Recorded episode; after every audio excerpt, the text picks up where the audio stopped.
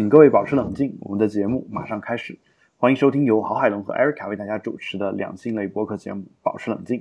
今天是我们节目的第三十五期啊，本期节目呢依然由我和 Erica 为大家主持啊。那么，对大家已经听到他的声音了，是吧？然后今天这个节目呢，我们大概的时长会在三十分钟左右啊，主要是因为 Erica 她连续工作了三十六个小时。而我个人呢，也是刚刚出差回来，啊，这期节目本身推的可能时间就会比较晚啊，这个也请大家见谅，因为我们是在呃礼拜二的当天录的，我我会赶在礼拜二这个结束之前把这期节目给推上去，呃，辛苦了。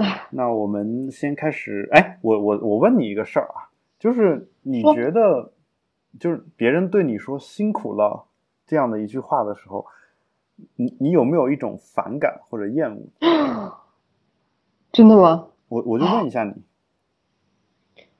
呃，在某些情况下吧，或者说，就是说你你你在很多情况下，比如别人你做完一件事儿，别人说辛苦了，你是觉得开心呢，还是觉得去？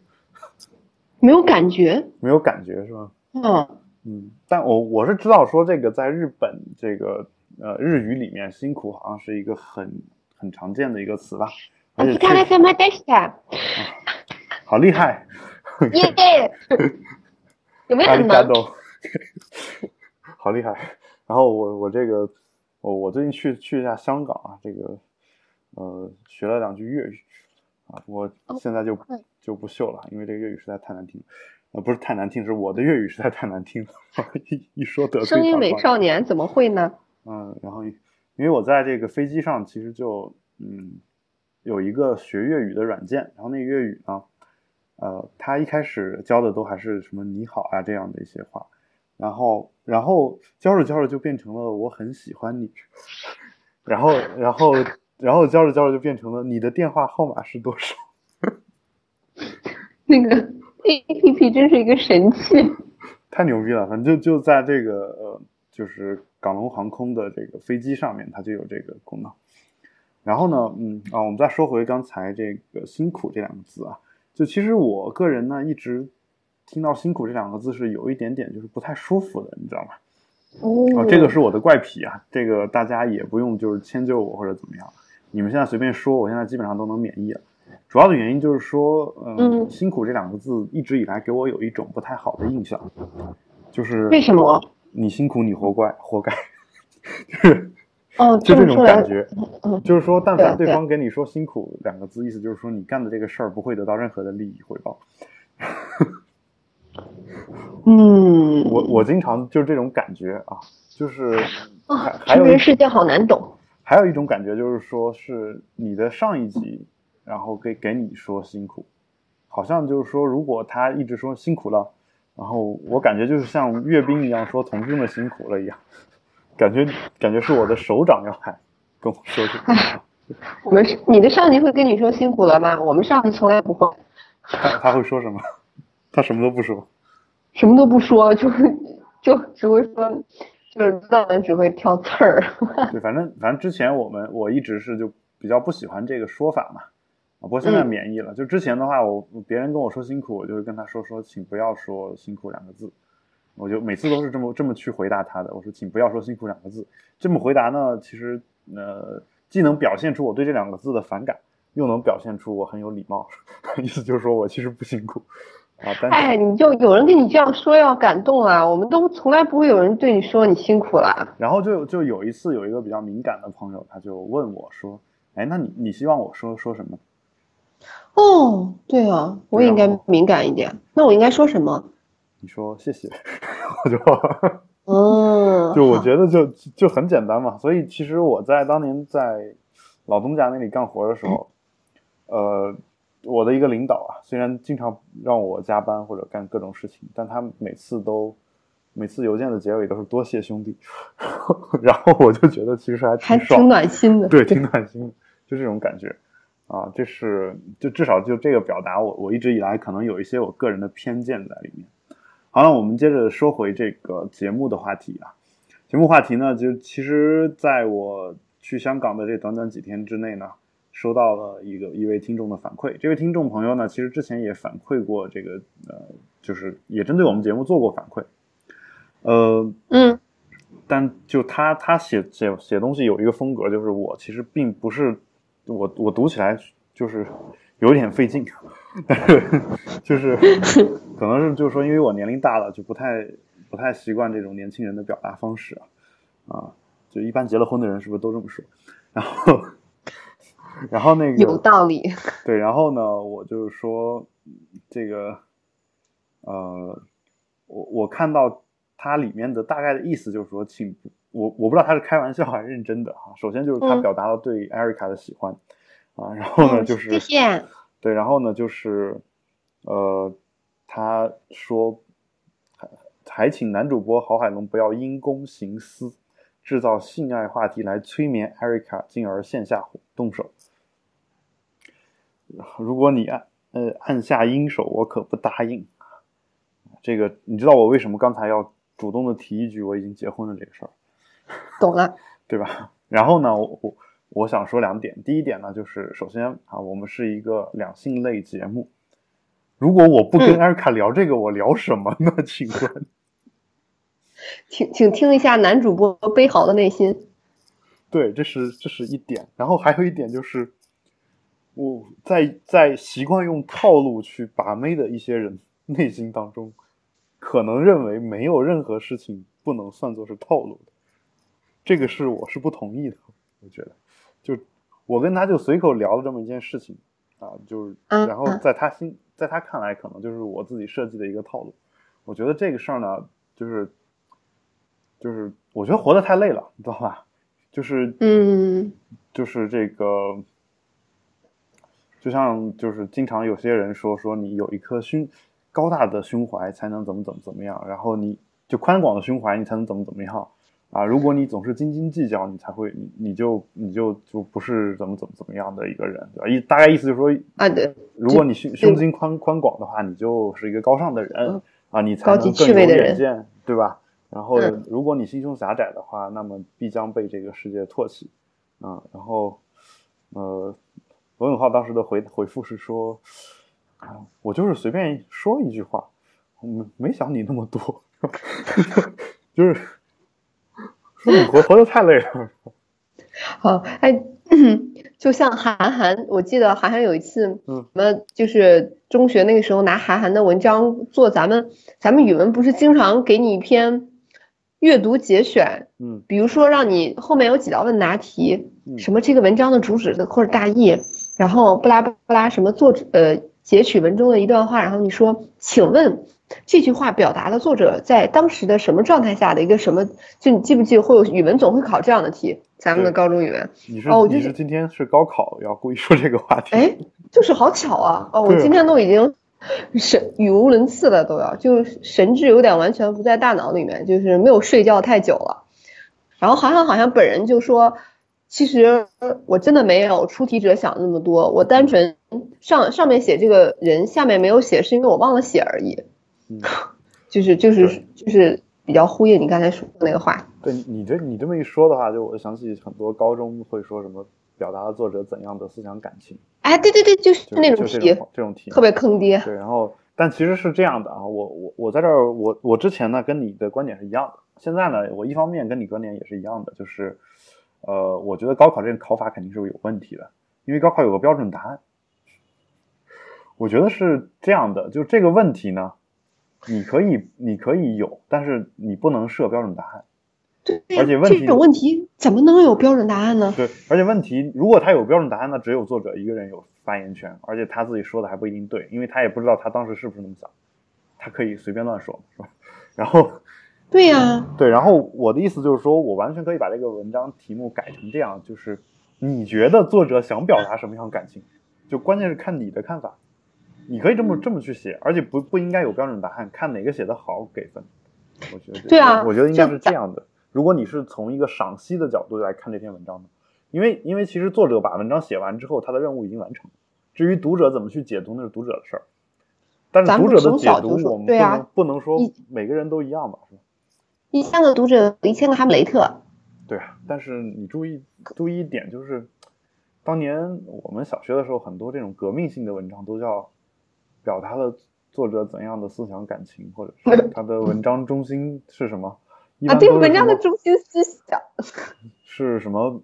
表现了作者或者表现了老红军的革命革命乐观主义精神。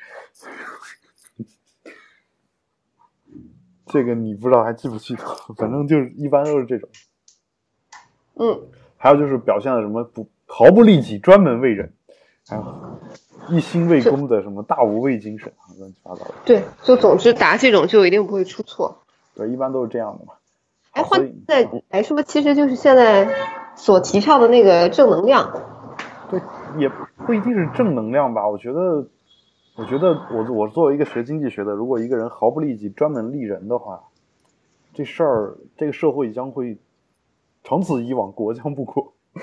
为为什么我们都给别人做工作，不就不就不不是应该很好吗？就所有人都专门利人了，就那我就问不好吗？所有人怎么才能做到专门利人不利己？嗯，就比如说，全世界就你和我两个人，然后我做一件事儿，专门是为你的，但是你你不能要，就我可你你知道了。我我觉得上床这件事情很好呀，又利己又利人。对你，但是但是做不到毫不利己，专门利人，知道吧？对，在我看来，任何就是利己的活动，最终其实都是对社会有益的。就只要你不违背这个社会的基本的一些原则。你你最后你只要你辛辛苦苦去工作，然后你挣钱，是不是利己的行为？但是你你你挣完钱之后，其实你造福了大众嘛，对吧？我觉得就肯定是这个样子的。所以就这个事儿呢，也很。当然你刚才说到做爱这个事儿啊，还是把这个话题扯回来。嗯，就是就是我我们刚才那位听众呢，我我在这儿再郑重的说一下啊，我我在节目当中呢，其实是一个非常随性的人。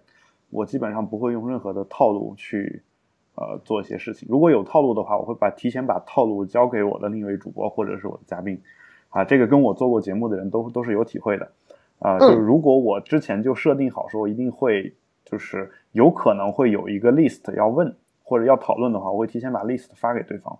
但如果说我们这个节目就是一个即兴的节目，就聊到哪儿算哪儿的话，那我是提前不会做任何准备的，啊，然后。这是从这个表象上来看，然后从我的内心呢，我觉得首先啊，如果我真的想去，呃，去比如说啊约个炮呀或者怎么样，我不需要套路，就是我相信你，郑重的声明一下，我不需要任何的套路，而且我我的我的就是在我结婚之前，我如果真的想出去去做一些事情的话。我的策略很简单，就是你愿意就来，不愿意就滚，很简单。有没有太傲娇了一点？作为女生很想觉得很欠揍哎。我我的我的意思是说什么呢？女方也应该是这种态度。啊，对对对方也是这种态度嘛，对吧？那我觉得就很好呀。就至于说别人的话，我觉得，哎，怎么说呢？我我不知道别人就是为什么会就是。为什么会一定要把这个事儿跟套路想在一起啊？就包括现在网上有很多这个所谓撩妹啊、撩汉，我一看到这两个词，我其实心里就烦，你知道就是 为什么？因为我觉得没必要嘛。就是其实你你把自己给，就是就你自己，如果你做的足够好的话，其实还用撩嘛，是吧？我觉得这个事儿，感觉海龙哥实在是太有自信了。嗯，对，但你也可以说我是自负。对吧？就是说我哇，好不爽你！好吧，我我不能再说下去了，我再说下去又会被大家当成是套路，你知道吗？有可能。对，然后就，呃，我我我什么意思呢？就是说，其实，哎，其实就是说，嗯，有些事情嘛，如果你你如果把一生的追求，或者说你把所有的精力都花在这这方面去想这个事儿的话。嗯嗯，你也许会，比如说，你更容易说能约到炮，或者说找到女朋友，这个我都同意啊，这肯定的，而且是。但是如果你你说的每一句话，你说的每你做的每一件事情都是精心设计过的，那我觉得你这样的人活得太累了啊。当然，你可以你可以选择去这样嘛，因为有些人觉得说这样的话，我啊，就好比说有一些这个据据传说，这个季羡林的日记里面，年轻的时候日记里面写的是，他这辈子没什么追求，唯独就是想多上几个女人，是吧？哦，就是他在日记里面写的啊。但如果你的毕生追求就是这个，然后又愿意为此付出那么大的代价的话，我觉得，我觉得就是也也无可厚非吧。但就你你自己去去做吧。但我觉得还是那那句话，嗯，以不欺骗为前提啊，就是我觉得有什么说什么嘛。就像，嗯，我其实一直在网上也是，也是一个这个，呃，怎么说呢？一直实名行走天下的人吧，就基本上对啊，就是因为很少用过网名，所以就是说我不怕说，我不会像一些什么大 V 一样说，我我先就是找一个。找一个人，然后我，呃，我就是把他骗到我身边，然后跟他上个床什么的。我不会这么干，我一般就是你愿意来啊？请请，什么叫大 V 骗一个人，然后跟他上床是什么意思？就是说他利用他网红的身份，然后骗一个人跟他约炮吗？对，也这这个坊间有很多这样的传说啊，但我没有没有求证过，就没有求证过这个事儿。我我我我我想跪求吴彦祖哦。快来约我吧！我这位实名制走天下。好，你你还是你还是稍微稍微小心一点啊！你要现在报实名。我就是下夜班，然后神志不清。好，然后那个反正就是说有有这样的一些人嘛。然后我我肯定不是这样的人，我一般就是第一是实名的，第二就是我真想约我就直接约，而且我不怕别人把我约的这个事儿抖出来。那呃成。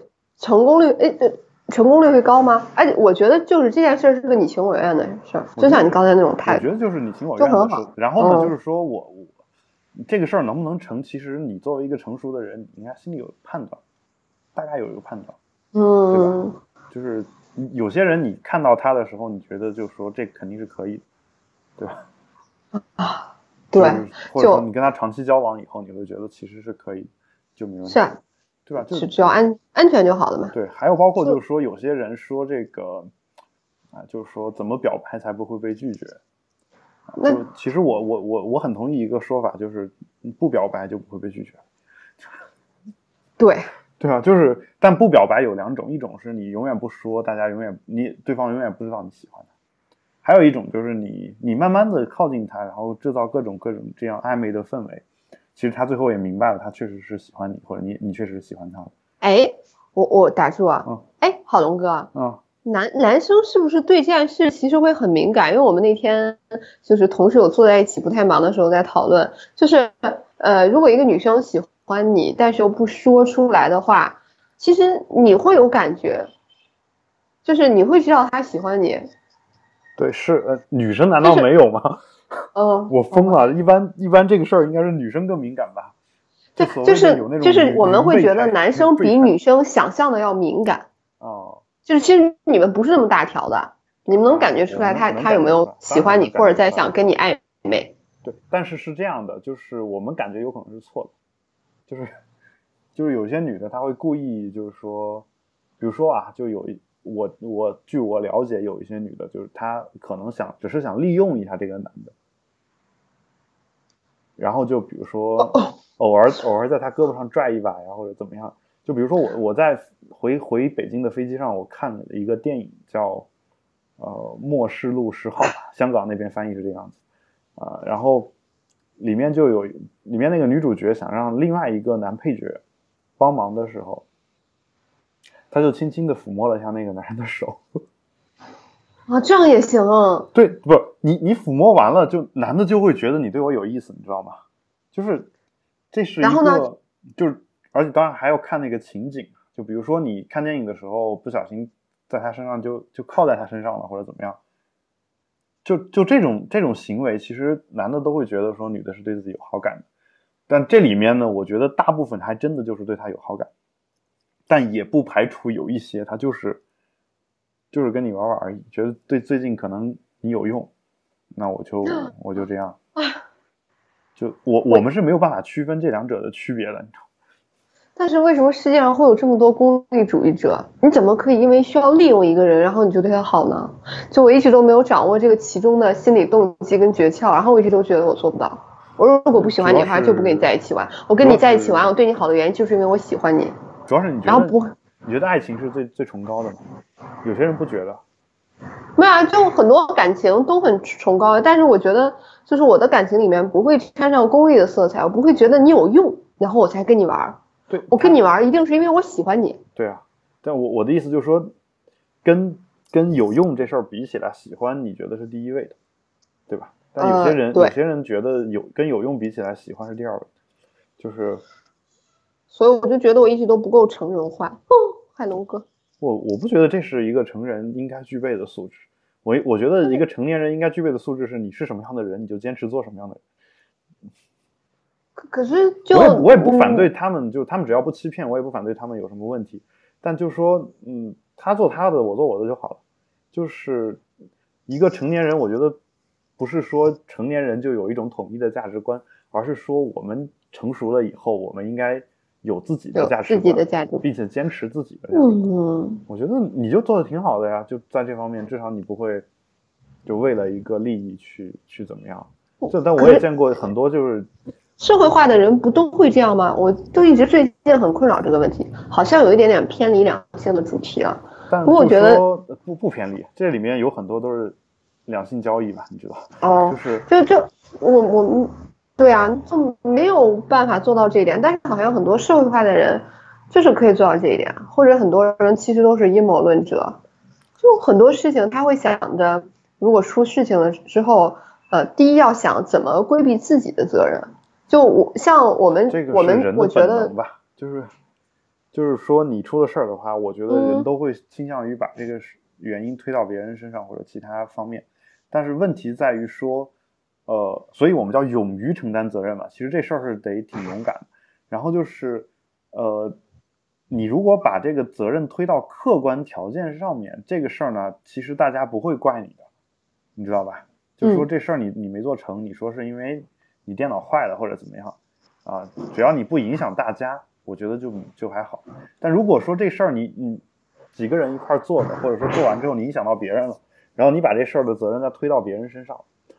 我觉得这个时候就可能会说有你说的那个问题吧。我觉得就是人和人的程度的问题。就像我做了错事情，或者做的事情不够好，那我的本能也是说说可能是因为，哎，我今天走路摔了一跤啊，甚至水逆是吧？这都这都有可能。就为什么水逆这词这么流行呢？是因为 因为大家不想自己负责任嘛？就是对对吧？我我我今天表现的不好啊，肯定是水逆了，不是说我。不是说因为我没好好准备，然后包括我我看很多老师讲课的时候，这个讲完课学生给打了打了三分，他他不觉得自己想讲的不好，他觉得是这个水逆，是吧？就这个，但但这个的话，除了比如说当事人，比如说学生可能对他有意见，其他人不会觉得说有什么，哎，反正人都这样嘛。但是如果如果反过来说，就是如果如果是。几个人一块做一个事儿，然后因为你一个人，然后导致了问题有问题，啊，然后呢，你又把这个事儿的做失败的责任都推到大家身上，我觉得这个时候，有些人或者说我我是接受不了的，而且我如果作为那个做错事儿的人，我是不愿意去推的，啊，就我我觉得还是有这样的人，但是但是你刚才提到那个说是就是利益的这个问题，就我其实。在想啊，其实是因为我们这个社会相对来说还算一个比较文明的社会，就是其实其实我我们不会我们不会因为不去做那些事情就饿死，就是想饿死其实是很难的。如果说你因为说你你今天不去为了自身利益而做一些事情，你就饿死了，那我相信其实这个是社会上有很多人都会选择去做，就有。就嗯，人群 人穷志短，是吧？人穷志短，我能明白。对，现在人不好悲凉的一句话。对，人不穷了，其实我们才有这么强的一个志气，对吧？但我也不排除有那种忠贞的那种猛士，是吧？然后就选择自杀或者怎么样，都不都不排除。但其实，其实像像你说的那个，就我们刚刚说到的，你说的那个女生喜欢自己，男生是能感觉出来的那个话题。那反过来，其实我我我想说的是，其实男生喜欢女生，女生感觉的更明显。唉，我不知道你有没有这种感觉啊？当然有一个说法就是说，其实是呃美女可能感觉更明显，因为她有经验。但如果说从来没有被追求过的一个女性，就就有可能在这方面经验就比较欠缺嘛。然后我我我忘了是哪个电影了，我我们之前可能也讨论过，有 有感觉字字戳中痛处。有一个有一个这个就是电影，就是一个女的整容以后还是怎么着，啊，整容日记吗？是韩国那个吗？好像是吧？就是说整容以后，她就有很多这个男的过来跟她搭讪或者怎么样，她就不知道该怎么拒绝或者怎么怎么样，就是其实她没有这方面的经验。哦，美女的烦恼。对，没有这方面的经验的话，那就会会有一个问题，就是，呃，有可能他分辨不出来这这些男的哪些是喜欢他的，哪些不是。就就我觉得可能存在这样一个问题，但其实对于大部分的人来说，我觉得最基本的一点点情商还是有的。就比如说有一有一个男孩喜欢你，你能感觉不到吗？嗯，我觉得你是能感觉到的，就是当你觉得如果你感觉怎么感觉说说多了会泄露一样？就如果你感觉不到的话，你可以，你你可以，我我可以教大家一个办法，就是当你比如说，当你觉得你身边一个男的啊，你经常对你做一些很过分的事情，让你或者在你面前做一些很过分的事情，不一定对你，就是你觉得或者说很出出乎意料的事情，就他对别人都不那样，唯独对对你一个人是这样的，让你产生了一种这人怎么这样这种感觉。一般这这人就是喜欢你这个就好比说，你小学或者初中或者是高中，可是我我就在想，嗯，嗯对，这个如果是一个来自不喜欢你的你不喜欢的人的话，还还还挺难受的。其实，是挺那感觉不太好就是说，有时候你得掐断了。但是有些女的说，哎，反正他喜欢我，我没什么损失。然后，是的，对，先先先先这么待着呗，说不定哪天我搬家还得让他搬个搬个书架，你不是可以请搬家公司吗？这不是得花钱吗？啊哈啊，就是说有就有些人过来说说海龙找找你借借二十块钱，啊，我说为什么他他在你旁边，你为什么不找他借？他说找他借不是得还吗？什么鬼？就是就这种感觉吗，是吧？对啊，还有一些还有就用那个我们当年这个新东方某某教师的一个演讲嘛，我忘了是谁了，好像是包凡一，嗯他他就是他说，呃，他经常替这个女孩子打打热水，啊、然后怂呃，包括搬家拎东西啥的，啊，那女孩子说这个，呃，她她就她有一天那女孩子有男朋友了，就还让哦她给打热水，啊，然后她说好可怜。你为什么不找你男朋友打热水呢？她说我不是怕他累着吗？唉，史上最欠揍没有之一啊！为什么大家都好意思说说得出来呢？当然，这可能是他演讲当中的一个段子，但就是说，呃，确实可能有些女的对男的是这样啊。嗯，就是我不知道艾瑞卡聊尽兴了没有啊？我发现我们的时间已经差不多了。哦，真的吗？可是我们都还没有说什么呀，对啊，我都还没有跟跟你八卦计划生育好玩的事情。那好吧，那我们再再延长一点时间，全当做 after show。这期节目呢，我们先做到这里。呃，请各位保持冷静，我们下期节目再见。好了，艾瑞卡接着聊计划生育的事。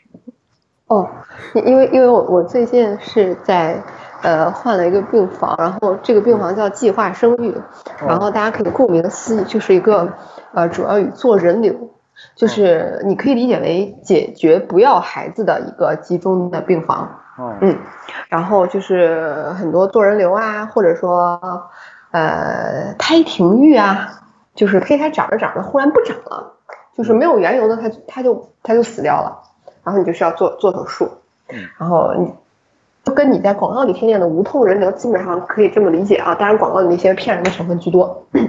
然后呢，因为所以呢，大多数的引产也归我们，比如说怀孕四五个月呀、六七个月呀这种，就是有是孩子有什么问题不要的呢，也归计划生育。然后当然啊，就不要提我接生了无数个死孩子的黑历史了。哦，就是呃呃呃，就是没有生命的孩子还好，就是重点是会有很多有畸形的孩子。嗯，然后通过各种各样的方法引产出来。唉还是挺血腥，挺血腥的。重点是，比如说有些二十周的孩子啊，你可以自行换算，像怀孕几个月了。这这种孩子就是这种就是父母不要的，就是有什么问题，重大畸形他不能要，他必须引产的，就是医疗决定他可以做致死性的引产，我们才会给他做。但是这种孩子半大不大，他出来是会哼唧的，你知道吗？哦。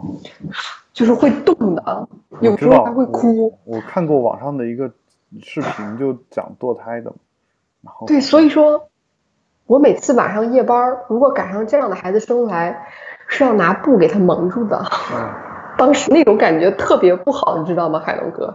我感觉因为他虽然对呀，他名义上是呃没有生命的，就是在他引产打引产药的那一时刻，那个孩子已经。死了在肚子里边，但是他出来的时候有时候是会活动的。你当你把一块治疗巾铺在上面的时候，啊，那个感觉真的超级不好，尤其什么半夜十二点呀，半夜两点啊，就这种什么青黄不接、人鬼交替的时刻。哦哦，对，对，这种这两个词我都不知道。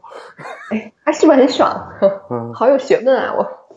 然后就主要是，就是。嗯，呃，然后就是呃，大概这个病房就是干这个工作的，所以呢，你懂的。为什么有些人，比如说孩子好好的，他会不要，他要求引产呢？这背后就会有很多故事。嗯，然后小三儿什么的都很常见了。嗯，嗯，然后呢，我那天接诊那个姑娘 比较让我崩溃，然后她应该是比我小一岁，然后呢，我是加收的她，我就说那她就是一个需要做中期药物引产，然后呃。呃，那个这种事情必须跟做人流是不一样的，你必须有当事人和你你的父母或者你的老公来给你签字儿。如果你结婚呢，你就得老公来签字儿带身份证；如果你未婚呢，就得父母拿着户口本过来。然后呢，我说你三点来住院吧，但是你老公必须五点之前到来签字儿。他说我老公五点之前能来，我说好的。然后他住了院之后呢，他三点四十才住院，已经迟到四十分钟，我很生气。然后呢，他要告诉我的住院医说，她的老公五点时候来不了。然后你懂的，然后当时我就 炸毛了，但是我的态度还得保持很温和。我说：“你明明告诉我你老公在朝阳区的，他能来的。”他说：“然后这个姑娘跟我说，朝阳区，黑的好厉害。”对，他嗯没有黑他，真的是这样的。然后他就说：“我老公去通州了。”我说。姑娘，这个逻辑不对啊！他都知道你住院了，他为什么还要去从朝阳到通州呢？他不应该从朝阳直接过来吗？然后这个时候，这姑娘就忽然泪如雨下，看着我说：“你不要再说我了。”哦，我心想，大小姐，我真的没有说你，这是一件很不合逻辑的事情，好吗？然后过了十分钟之后，他忽然到我面前，哭着跟我说：“大夫，我不想住院了。”我说：“嗯，你是打算要这个孩子了吗？”他说：“我不想要。”然后我的脑筋有点转不过来，这什么鬼？我说啊，那你是什么意思呢？他哭了三秒钟之后跟我说：“大夫，我能把病案首页上的联系人换掉吗？就是你住院的时候会有一个病案首页，总之就是一个首页，上面有你的个人信息和你联系人的姓名。一般呢，这个联系人都会填你老公。嗯啊嗯。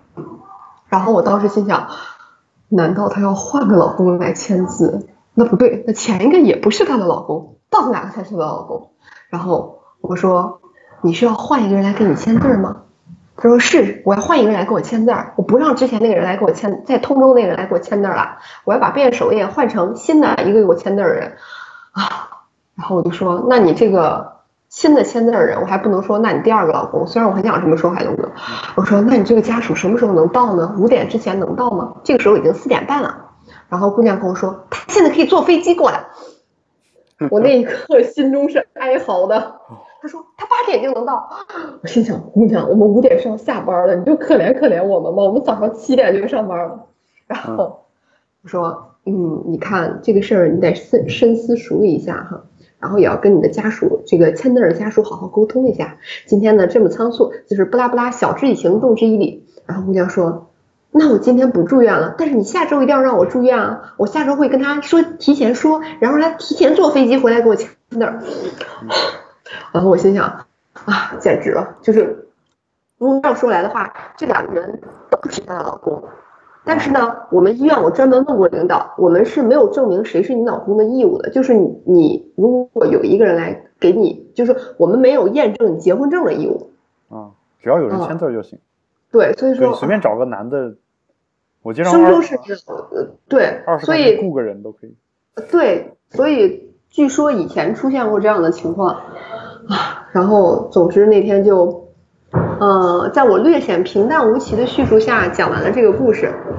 我想知道的是，你们所谓的老公是那个孩子的父亲，还是呃结婚证上的那个老？对，呃，对，呃，对，对啊，海龙哥，你真棒，你一下就问到点子上了。其实，嗯，对啊，好像我就想说这个主题。哎，你问的好有深意，好有道理。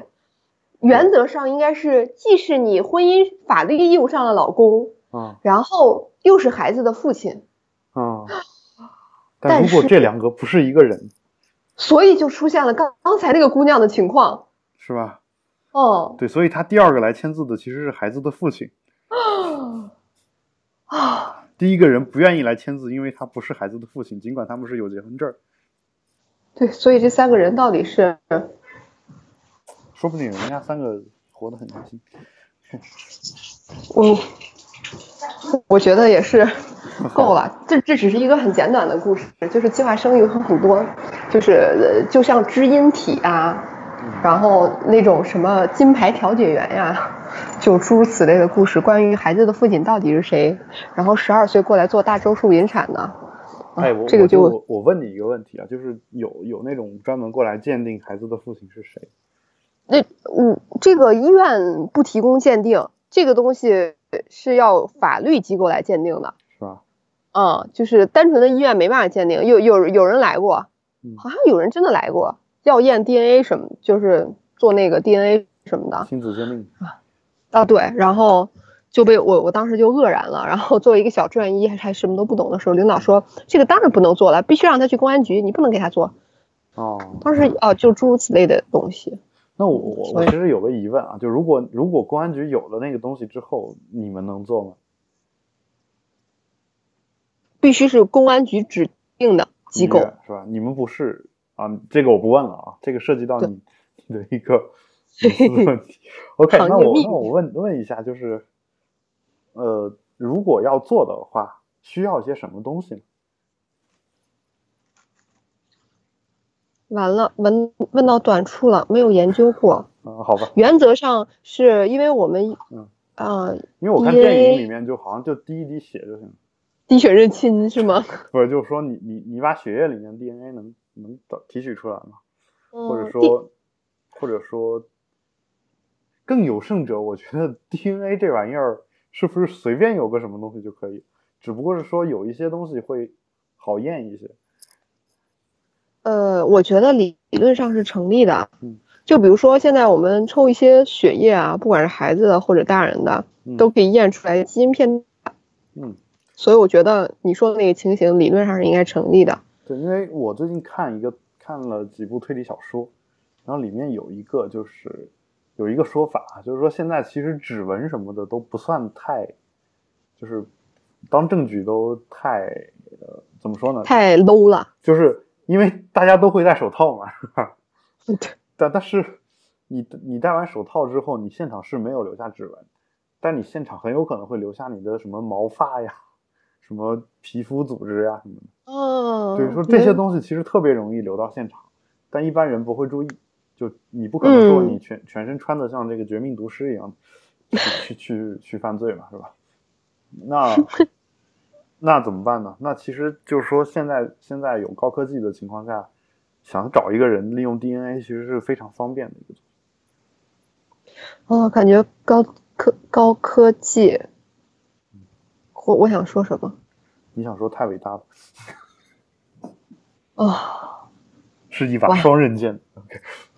啊，大概吧。我觉得我的精力将用尽了。好吧，我决定单方面终止这期节目，我有点脑子不在状态了。那我们今天的 After Show 就到这里，然后我为了录这个 after show，我还得单独再剪个五分钟。哦，对不起，海龙哥。好，那我们今天节目就录到这儿，感谢大家的收听，拜拜。嗯，拜拜。